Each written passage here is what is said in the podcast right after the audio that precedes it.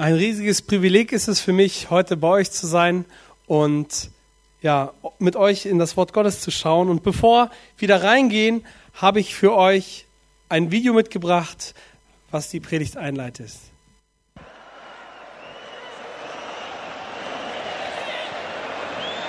Schirle. Der kommt an!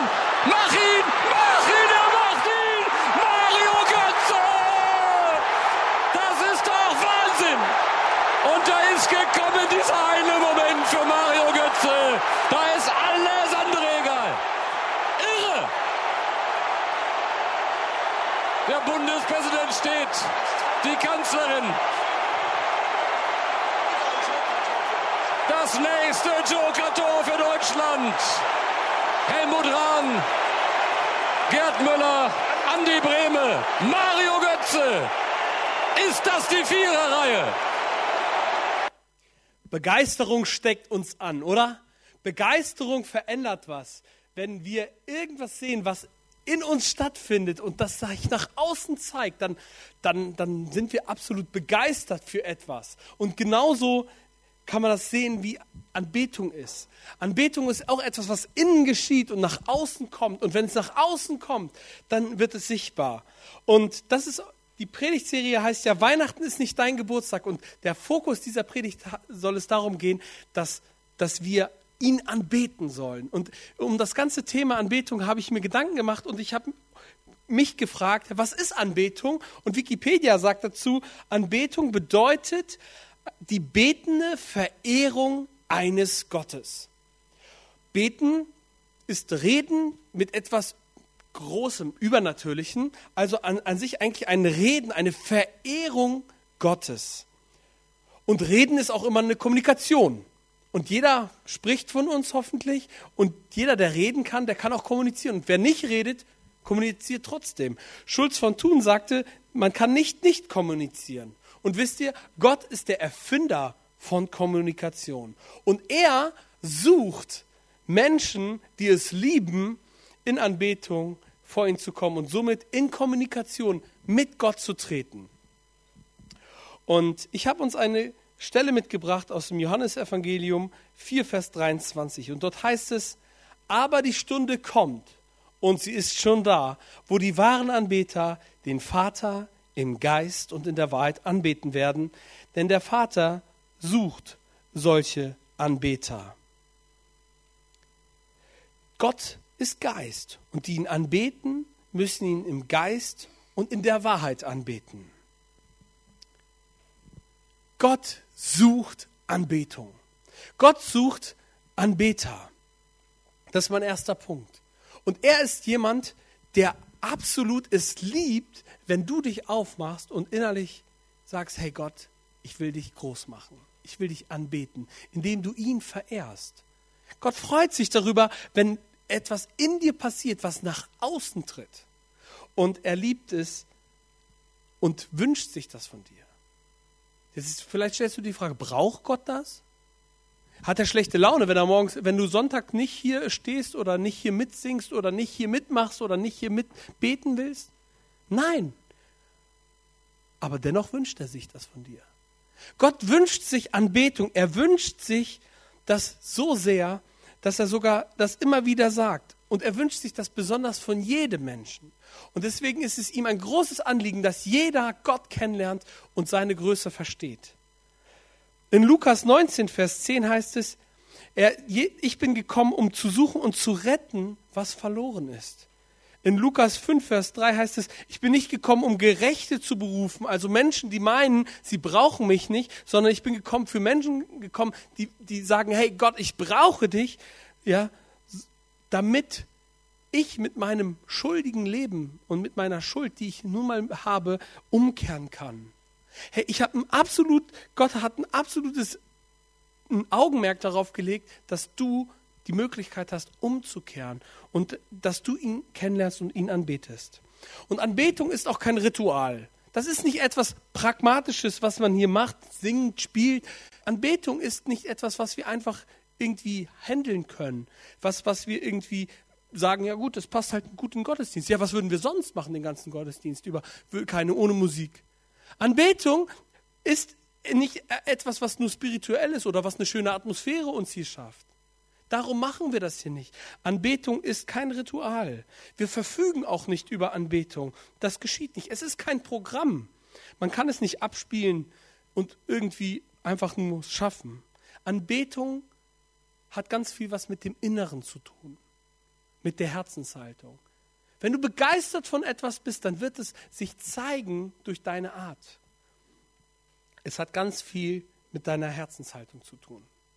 Im Alten Testament hat man auch gesagt, Gott, wir wollen dich anbeten, aber es gab keinen Platz für ihn. Man hat gesucht, wo kann man Gott denn anbeten und ja, Gott war nicht zentral. So dachte sich der Mensch, hey, ich baue ihm eine Hütte und da stecke ich ihn rein und dann habe ich einen zentralen Ort, wo ich ihn anbeten kann. David hat ihm, wollte ihm einen Tempel bauen, der König David, und, und Gott lässt sich sozusagen auf uns Menschen ein und lässt das sogar mit sich machen. Und er baut einen Tempel. Zentral, wo jeder andere hinkommen kann. Ist doch einfach, ne? Das ist so, als wenn du ganz normal einkaufen gehst in deinem Alltag, du weißt, wo der Rewe ist. Stell dir mal vor, du müsstest jetzt zu jedem Einzelnen hinlaufen. Zu dem Bauern kriegst du nur die Rüben, bei dem anderen kriegst du nur die Eier und so weiter und so fort. So ist es ein zentraler Ort, es ist einfach, es ist klar. Und was braucht man, wenn man eine Hütte baut für Gott? Wir brauchen erstmal richtige Männer und Leute, die mitarbeiten, ja?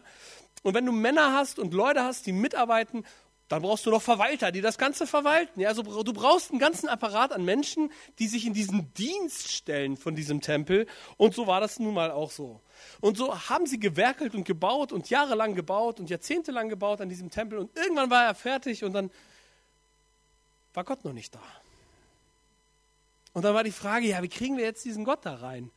Und irgendwann hat dann da, dann gab hatte einer eine gute Idee. Wie wäre es, wenn wir uns erstmal heiligen? Heiligen, was heißt das? Ja, uns reinigen. Reinigen. War doch heute in der Dusche. Was, was ist jetzt? Nee, reinigen und heiligen bedeutet, deine Beziehung mit Gott zu klären. Und deinem Nächsten, deinen Mitmenschen. Mit deinem Freund, mit deiner Freundin, mit deinen Eltern, mit deinen, mit, wie auch immer, mit deinem nächsten Mitmenschen. Und das schien eine gute Idee zu sein. Erstmal das Leben in Ordnung zu bringen. Und so ging der Befehl raus, ihr lieben Mitarbeiter und Priester, heiligt euch mal. Und wisst ihr was? Alle machen mit. Ein Traum von jedem Pastor. Ja, wenn, wenn du sagst, bringt eure Beziehungen äh, wieder auf Lot und äh, versucht da einfach mal ein gutes Miteinander, klärt eure Beziehungen, klärt das, was schief läuft, bringt, sprecht Vergebung aus und alle machen mit. Wie gut wäre das denn, ne? Ey, das ist richtig gut. Und wisst ihr was? Und das machen die sogar. Da kann ich mir so vorstellen, wie der Bruder Levi, ja, der eine Priester dann vielleicht die lang ausgeliehene Bohrmaschine wieder bringt, wieder dem anderen mitbringt und sich da entschuldigt, ja, äh, oder wie Dinge einfach geklärt werden, wo Familien wieder einander vergeben können, wo, wo es wirklich gut läuft. Und sie leben plötzlich genau das, Anbetung ohne Gitarre ohne Musik, aber ganz praktisch ins Leben. Und Gott sucht solche Anbeter. Und dort, wo Gott solche Anbeter findet, da stellt er sich dazu. Und Gott kam in diesen Tempel und weihte ihn sozusagen mit seiner Gegenwart. Und Gott sucht Anbeter. Gott sucht Menschen, die es absolut ernst meinen, die, die, die, die es ganz praktisch werden lassen wollen. Die sagen, hey, ich kläre das jetzt. Das, was uns zwischen uns steht, das klären wir jetzt. Wir sprechen einander Vergebung aus. Wir, wir leben in veränderten Beziehungen. Und wir meinen es ernst, weil dieser Gott, um den geht es tatsächlich. Weihnachten ist nicht dein Geburtstag. Weihnachten ist sein Geburtstag. Und an seinem Geburtstag singen wir ihm die Ehre, geben wir ihm die Ehre und den Preis. Aus Liebe tun wir das. Nicht, und wir tun es wahrhaftig, mit unserem ganzen Leben wie die Priester damals bei dieser Einweihung. Und das ist kein Ritual. Das ist kein Ritual. Wir Menschen sind Anbeter. Und wir wünschen uns eigentlich auch Anbetung. Und das ist auch mein zweiter Punkt. In Prediger 3, Vers 11 heißt es, Gott hat uns die Ewigkeit ins Herz gelegt. Jeder Mensch hat irgendwie eine Sehnsucht. Sehnsucht nach Glück, eine Sehnsucht nach einem ausgefüllten Leben, eine Sehnsucht nach Sinn und so gibt es Dinge, wo wir uns immer wieder nach Sinn suchen. Der ein oder andere liebt Mediamarkt oder Saturn und sucht da Glück. Und dieses Glück hält auch an. Also meistens in der Vorfreude sogar länger, als wenn, es, wenn du das Ding dann hast, ja. Dann hängt der Plasmafernseher da an der Wand und dann denkst du, wow. Ja, oder heutzutage heißt das OLED, ja, oder wie auch immer, ja. Und du denkst so, wow. Du hast vielleicht dann, dann dein Traumauto und sagst, jetzt ist es das Glück vollkommen. Dann hast du nach zwei Wochen ist die Luft wieder raus. Dieses Glück hält nicht lang an. Aber trotzdem suchen wir uns, suchen wir nach diesem Ewigen, nach diesem Ewigen, was uns wirklich ein Frieden gibt, einen tiefen inneren Frieden. Und der Mensch sucht jemanden, wo er diesen Frieden finden kann. Der Mensch sucht Anbetung. Der Mensch will ein Anbeter sein. Und egal welchen Bereich du nimmst, du brauchst nur mit Menschen reden. Du, du findest meistens ganz schnell ihren Bereich raus. Wenn du jemanden nach dem Weg fragst, ein Beispiel, fährst mit dem Auto irgendwo lang und fragst ihm nach dem Weg und dann sagt er, triffst du eine Dame und die sagt, ja, nach der Boutique rechts, dann fahren sie weiter, ähm, da ist ein Frauen-Schönheitssalon, äh, dann noch zwei weiter und dann auf der rechten Seite finden sie es. Da weißt du schon ungefähr, ihr, was ihr Thema ist. Genauso auch bei Herren. Ja, also an der Kneipe rechts, dann an der Tanke vorbei und dann, da, du weißt schon, du spürst die Dinge schon raus. Wir haben immer Dinge, die, womit wir uns füllen, womit wir uns füllen. Aber wisst ihr was, diese, das, das macht uns nicht satt. Die Toten Hosen haben, das ist so eine Band, die hat mal so ein Lied geschrieben, warum werden wir nicht satt? Wir haben zwei, drei Autos, die Garage steht voll, wir haben Geld, wir haben alles, aber warum werde ich nicht satt? Weil es da eine Sehnsucht gibt in unserem Herzen, die können wir nicht stillen. Wir können uns damit diesen Ersatz, dieser Ersatz, dieser Ersatz bringt alles nichts. Das ist, das ist ein Loch, das kann nicht gefüllt werden. In den Religionen, wir haben mittlerweile fünf Weltreligionen und tausende von unterschiedlichen Glaubensrichtungen. Allein in Indien gibt es tausend unterschiedliche hinduistische und buddhistische äh, Gruppierungen. Und ich denke mir so, ey, so viele Menschen suchen nach Sinn. Jeder sucht irgendwie nach Frieden, eine übernatürlichen Erfahrungen. Hier in der westlichen Welt sucht man sein Ich und sein, keine Ahnung, seinen Frieden. Und ich denke mir so, bei so viel Sinnessuche müssten die Leute uns doch in den Kirchen die, die, die Türen einrennen. Aber warum ist das nicht so? Weil sie ganz viel Ersatz sich suchen. Weil ein Gott, der sie liebt, der für sie das kostenlos ein Leben anbietet mit ihm, das bis durch die Tür des Todes hindurchreicht in die Ewigkeit, ein so gutes Angebot ist, dass man gar nicht glaubt, dass es das gibt. Ein Mann versuchte mal ähm, in London am, am, an so einem Hauptpunkt Geldnoten zu verkaufen. Und so stand er da und ähm, hat versucht, 5 Dollar, äh, 5 Pfundnoten für ein, ein Pfund zu verkaufen. Also wenn ich 5 Euro habe, ich verkaufe ihn dir für einen Euro. Dann müsste doch jeder sagen, hey, mega gut. Und er hat eine Wette gehabt mit seinem Arbeitgeber, also mit seinem, mit seinem Chef, und der hat gesagt, äh, ich werde das anbieten und ich glaube, ich kriege sie nicht los. Ich werde es nicht verkaufen können. Und der Arbeitgeber meinte, das wird doch jeder machen, das ist doch wohl klar. Du gibst einen Euro und kriegst fünf Euro, das wird doch jeder machen. Und so stand er da den ganzen Tag mit dem Geld und sagte, ich verkaufe. Und das Problem ist, er hat es nicht verkauft gekriegt. Und er hatte Recht behalten. Warum? Weil so ein gutes Angebot, keiner glaubte, dass es sowas etwas gibt. Und so ist es halt auch manchmal mit Gott. Manche Menschen können gar nicht glauben, dass es sowas Gutes gibt. Und die, man, die suchen sich Ersatz. Andere Dinge, andere Dinge, womit sie sich füllen, andere Dinge, was für sie ein Fixstern wird. Das Thema Selbstverwirklichung ist in der westlichen Welt angekommen und das ist unser Thema. Es geht darum, dass ich meinen Frieden habe, damit es mir gut geht und damit ich mich gesund entwickle. Es geht immer wieder um das Ego oft und das ist auch manchmal auch wichtig, dass es auch mal um dich geht, keine Frage. Aber es ist nicht dein Fixstern.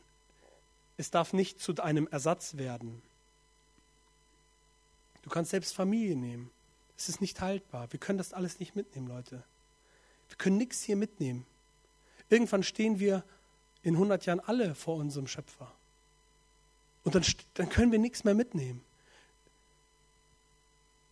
Und so, und so ist es nun mal, dass wir kein, uns nicht irgendeinen Ersatz holen können, mit dem wir uns füllen können und dann der Meinung sind, hey, das wird schon. Nach kurzer Zeit merken wir, das ist verpufft. Unsere Gesellschaft ist krank. Depression, Selbstmord und alles ist absolut in unserer Gesellschaft verbreitet. Die häufigste äh, Erkrankung sind psychische Erkrankungen in Deutschland. Die Menschen, denen geht es eigentlich gut. Zur Not schlucken sie irgendwas. Aber ihnen fehlt etwas. Ihnen fehlt etwas. Sie erkennen Gott nicht. Ähnlich wie in dieser Story von einem kleinen Jungen, der mit seinem Vater unterwegs ist und der, der Vater sieht ein kleines Flugzeug und fragt seinen Sohn, siehst du das? Da oben, dieser kleine Punkt. Boah, Papa, das ist so klein, gibt es das überhaupt? Ja, ja, siehst du das? Das bewegt sich da. Der Junge sieht, ja, sehe ich. Aber ganz schlecht, ich kann es kaum erkennen. Ich kann eigentlich das gar nicht erkennen. So nahm der Vater den Jungen mit zum Flughafen und zeigte ihm einen riesigen Jimbo. Und er sagt, boah, jetzt erkenne ich diesen Jumbo. Der ist ja riesig, den kann man ja gar nicht übersehen. Und wisst ihr was, genauso verhält es sich manchmal mit Gott. Die Menschen sind so weit weg von Gott, dass sie sagen, dieser Punkt am Horizont, ich bezweifle überhaupt, ob es den gibt. Sie wissen gar nicht, was das, dass es Gott gibt, weil der Abstand so groß ist. Wir als Kirche haben den Auftrag, diesen Abstand zu verringern und den Menschen Gott nahe zu bringen. Den Menschen zu zeigen, hey, hier gibt es einen Gott, der dich liebt. Einen Gott, der dich bedingungslos annimmt und der dich mit dir gehen will. Und das ist Anbetung. Der Mensch ist ein Anbeter. Und er will Anbetung haben, will Anbetung erleben. Und diese Sehnsucht will Gott nur stillen in dir. Und die brauchen wir dringend. Es reicht nicht aus, irgendwelche Traditionen nachzulaufen. Es reicht nicht aus, in den Gottesdienst zu gehen. Es reicht nicht aus, in die Kirche zu gehen. Es reicht nicht aus, ein religiöser Mensch zu sein. Es reicht nicht aus, ein guter Mensch zu sein. Versteht mich, das ist wichtig und gut, moralische Werte zu haben, dem anderen Nächstenliebe zu leben. Das ist absolut richtig und gut, aber das reicht nicht aus. Das Ritual macht dich nicht zum Christen. Nur Christus macht dich zum, zum Christen. Und indem er in dir Platz nimmt. Eine Frau kam zum Pfarrer und sagte, Pfarrer, ich bin kirchlich, kirchlich getauft worden, ich wurde kirchlich konfirmiert, ich habe kirchlich geheiratet, was fehlt mir noch? Pfarrer sagt, eine kirchliche Beerdigung und eine Ewigkeit in der Hölle. Weil es darum nicht geht, ihr Lieben, es geht um das Herz. Du wirst nicht zum Burger, wenn du zu McDonald's gehst. Du siehst vielleicht so aus wie einer irgendwann, aber du wirst nicht zum Burger. Gott sei Dank. Hey, es geht darum, dass unser Herz sich verändert. Es geht darum, dass, dass, dass wir Jesus in unseren Herzen annehmen und Jesus verändert unser Herz. Nichts anderes. Er nimmt in uns Platz. Es ist, und Gott ist absolut heilig. Er ist absolut heilig und keiner kann vor ihm bestehen. Allein durch Jesus sind wir für gerecht erklärt worden. Und nicht, weil wir so toll sind, sondern weil er so gut ist zu uns. Weil er bereit war, einen Preis zu zahlen, wo viele immer noch glauben, dieses Angebot gibt es nicht. Dieses Angebot gibt es nicht. Aber es gibt dieses Angebot. Er belohnt uns sogar noch. Er schenkt uns alles. Er schenkt uns seinen Sohn. Und wenn wir das mal erkennen würden, dann würden alle, alle zeitlichen Güter, all das, was, womit der Wohlstand hier in dieser Welt lockt, das ist zeitlich. Das ist nicht, das, das ist nicht die ewige Perspektive. Das fällt überhaupt nicht ins Gewicht zu der Herrlichkeit, die eigentlich sichtbar wird. Wenn wir erkennen, was er für uns getan hat, dann sind, können wir eigentlich nur sagen, wir sind überwältigt. Überwältigt von der Größe und der Gnade Gottes, dass er für uns bereit war, den ersten Schritt zu gehen. Wie wir geschaffen sind, zu laufen, so sind wir auch geschaffen, um von Gott geliebt zu werden. Wir, Gott hat uns zwei Beine gegeben, jedem von uns. Oder hat jemand vier? Nein, Gott hat uns zwei Beine gegeben. Und so wie wir geschaffen sind, uns so fortzubewegen, genauso mit dieser gleichen Bestimmung sind wir bestimmt, geliebt zu werden von Gott. Und wir sind bestimmt, ihn zu lieben. Denn da kommt was zusammen, was zusammengehört. Ein Gott, der Anbetung sucht, ein Mensch, der sich nach Anbetung sehnt. Er hat uns herausgezogen aus, aus, aus dieser ewigen Trennung. Ich kann sagen, ich, seitdem ich Christ geworden bin, habe ich eine persönliche Beziehung mit Jesus. Es verändert mein Denken, es verändert meine Werte, es verändert mein Sein. Und ich kann plötzlich ein Leben leben, was Gott gefällt. Nicht, weil ich so toll bin, sondern weil Jesus in mir ist. Und weil er in mir eine Kraft ist, die das lebbar macht. Ich sage nicht, dass das immer funktioniert. Ich sage auch nicht immer, dass das toll ist, im, im Sinne von, dass, dass das immer alles so funktioniert wo, und ich nach Gottes Maßstäben immer schaffe zu leben. Nein. Aber weißt du was, ich stolpere zum Himmel. Und ich darf das. Und er freut sich drüber. Und wenn du mit mir stolperst, hey, dann sind wir im gleichen Boot. Ja? Lass uns zum Himmel stolpern. Ja? Und er freut sich drüber. Er hat uns alles gegeben.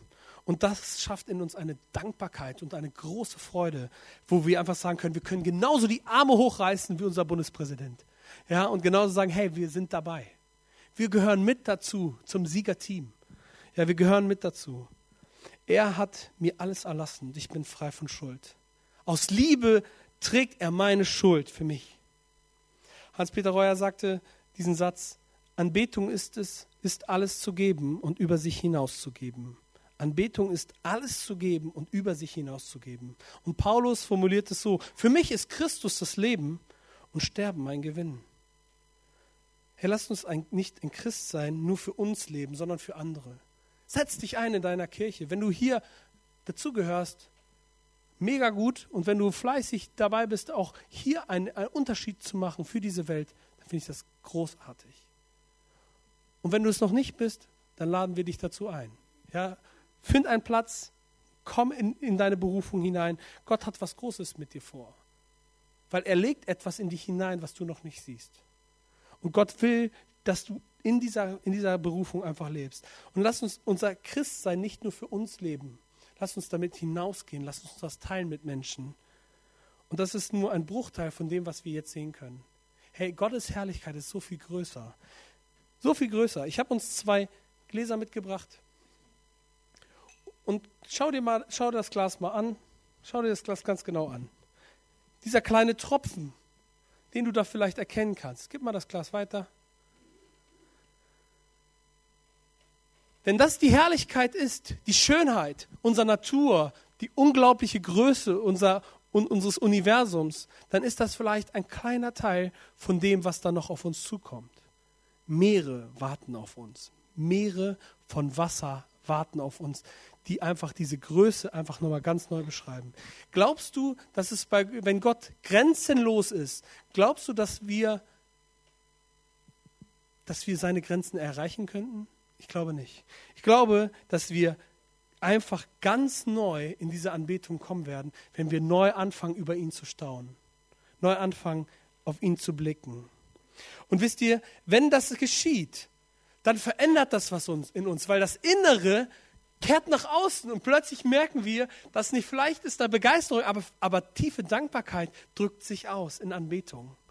Und Anbetung ist ganzheitlich. Das ist nicht nur so eine Wange, die hochgeht, wenn Deutschland im WM in der 100, äh, 112. Minute das Tor schießt gegen Argentinien. Das ist nicht nur so. Du geht nicht nur eine Wange hoch oder eine Hand so. Yeah, war toll. Nein, das ist ganzheitlich. Du bist da ganz mit dabei, ja. Du freust dich darüber. Vielleicht sind es andere Themen. Vielleicht ist Fußball, das ist gar nicht das Thema hier, ja. Vielleicht ist es gar nicht Fußball. Vielleicht ist es in deinem Leben etwas anderes, wenn dein Enkelkind auf deine Arme springt. Du freust dich darüber. Was auch immer, ja. Ey, auch so ist Anbetung ganzheitlich. Es ist, zeigt uns in unsere innere Haltung und alles so, zeigt sich, was in uns geschieht. Und der dritte Punkt dieser Predigt heißt die Haltung der Anbetung oder die Form. Und das möchte ich auch nochmal deutlich machen, denn wir sind auch ganzheitlich. Denn wenn äh, es gibt verschiedene Aspekte, Gott anzubeten. Manche falten die Hände, schließen die Augen. Es gibt verschiedene Haltungen und Formen, wie wir Gott anbeten. Und ich habe uns eine mitgebracht, die ich an dieser Stelle mal betonen möchte. Und wegen der Zeit beschränke ich mich auch auf diese eine. In 1 Timotheus 3, Vers 8 heißt es, so will ich nun, dass die Männer an jenem Ort beten, indem sie heilige Hände aufheben, ohne Zorn und Zweifel. Psalm 141, Vers 1 und 2, ein Psalm Davids. Herr, ich rufe zu dir, eile zu mir, schenke meiner Stimme Gehör. Wenn ich dich anrufe, lass mein Gebet wie Räucherwerk gelten vor dir, das Aufheben meiner Hände wie das Abendopfer.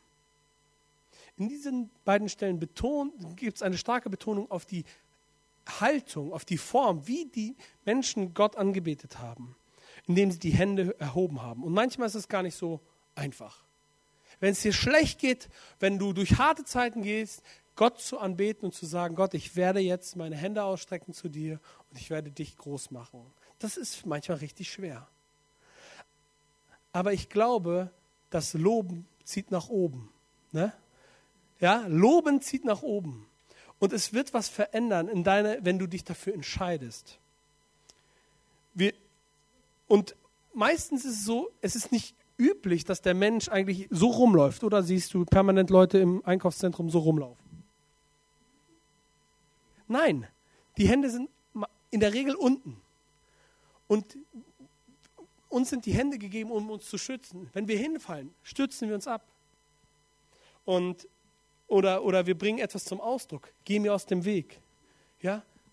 Aber indem wir die Hände aufheben, liefern wir uns aus. Schon mal irgendeinen Film gesehen, wo ein Bankräuber eine Pistole dem einen gegenüber hält? Was macht man? Ja? Da gehen die Hände nach oben. Warum? Weil es immer eine, eine Form ist, ich liefere mich aus. Ich gebe auf. Ich, ich bin raus hier aus diesem Spiel. Und man zeigt auf, dass man sich demütigt. Dass es nicht um, nicht um unsere Kraft mehr geht, die am Ende ist, sondern es geht um Gottes Kraft. Und man bittet darum, indem man, wenn man es verbindet in Bezug auf Gott, sagt man Gott, ich stehe hier, ich kann nicht anders, helf mir. Ich brauche jetzt deine Hilfe. Ich liefere mich aus. Und wie feiern wir? Wie feiern wir den Sieg? Da gehen die Hände nach oben. Da gehen die Hände nach oben. Und so Genau wie der Bundespräsident die Hände nach oben reißt, so gehen auch äh, die Hände nach oben, wenn wir einen Sieg feiern. Und wenn wir etwas feiern, was, was uns, was, wo wir einfach unglaublich überwältigt sind von. Und damit konzentrieren wir auf das, was wir in Christus Jesus haben, was wir in Gott gefunden haben, dass wir wissen dürfen, da ist ein Gott, der kommt auf diese Welt und Weihnachten ist nicht dein Geburtstag. Und er aber er, obwohl es nicht dein Geburtstag ist, beschenkt er dich. Hey, wie genial ist das denn? Wie genial ist das denn? Und das kommt damit zum Ausdruck. Und wir verstehen und begreifen, wir fokussieren uns auf ihn, auf seine Verheißung, was für uns gilt, indem wir ihn anbeten, indem wir ihn groß machen. Und Anbetung ist da kein Ritual. Anbetung will dich ganz. Das ist kein Ritual, das du irgendwie verpacken musst. Das ist nicht etwas, was irgendwie nur hier im Gottesdienst stattfinden darf. Nein, das darf auch zu Hause stattfinden. Und ich hoffe, das findet zu Hause statt. Aber Gott, Gott will dich ganz. Er will dich 100 Prozent. Er will dich nicht teilen. Stell dir vor, du hast eine Frau und du sagst, naja, ein Prozent kriegt da jemand anderes sie ab. Nee, da, da geht es dir doch nicht mit gut. Nicht mal ein Prozent, noch nicht mal 0,2 Prozent, noch nicht mal 0,00001 Prozent. Du willst die ganz haben für dich. Das ist nun mal so. Und genauso ist es halt auch bei Gott. Gott will dich ganz haben. 100 Prozent. 100 Prozent.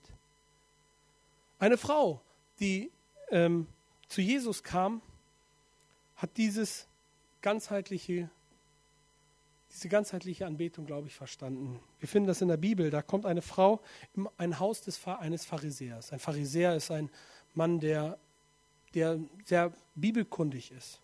Auf jeden Fall kommt die Frau da hinein und ähm, sie bringt etwas mit, ein Fläschchen voller Narde. Und Narde ist ja, eine Art Parfüm, wenn ich das jetzt mal vereinfache. Und, und das ist unendlich viel wert gewesen. Das war damals ein Jahresgehalt ungefähr.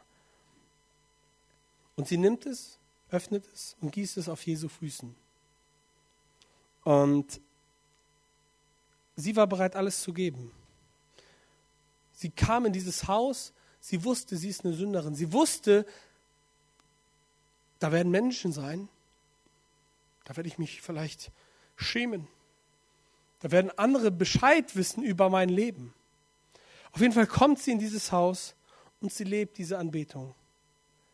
Und Und sie lebt diese Anbetung aus. Sie kommt und sie weiß ganz genau, ey, da gucken mich Menschen an. Andere Übersetzungen sagen, sprechen davon, dass sie eine Prostituierte war.